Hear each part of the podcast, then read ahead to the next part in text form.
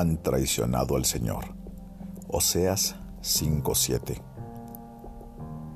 Hermano, acá encontramos una terrible verdad. Tú eres el amado del Señor, redimido por su sangre, llamado por gracia, preservado en Cristo Jesús, acepto en el amado. Vas camino al cielo y aún así, sin embargo, has traicionado a Dios, mejor amigo.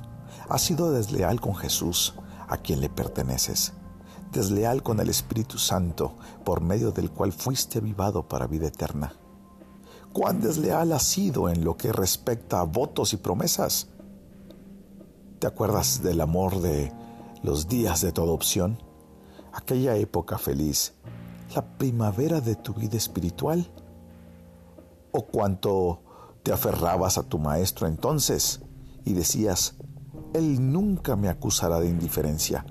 mis pies nunca irán lejos, siempre serán para Él, para servirlo. No me iré detrás de otros amores. En Él se encuentra toda la provisión de dulzura inefable. Doy todo por el bien de mi Señor Jesús. Yo te pregunto hoy, ¿ha sido así? ¡Ja!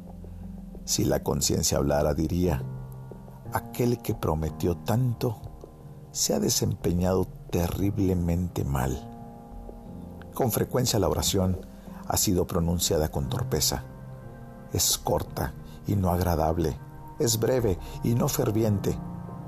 La comunión con Cristo ha sido olvidada. En lugar de una mente celestial, ha habido preocupaciones carnales, vanidades mundanas y pensamientos de maldad.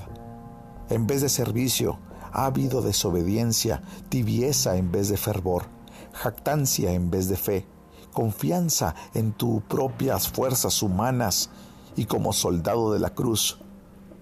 Ha habido cobardía, desobediencia y deserción a niveles que avergüenzan. Han traicionado al Señor. Desleal con Jesús. ¿Qué palabras deben usarse para denunciar esto? Las palabras no son de mucha utilidad. Que nuestros pensamientos de arrepentimiento aborrezcan el pecado que con tanta seguridad está en nosotros. Sé que en este momento tú estás pensando, en aquellos momentos en que el Señor te miró y se avergonzó de ti. Desleal a tus heridas, oh Jesús, hemos sido. Perdónanos y no permitas que pequemos otra vez. Qué vergonzoso es serle desleal a aquel que nunca se olvida de nosotros y que en este día está ante el trono eterno con nuestros nombres grabados en su coraza, levantando el libro ante el trono del gran Dios y Padre, intercediendo por ti. ¿Por qué? ¿Por qué eres desleal?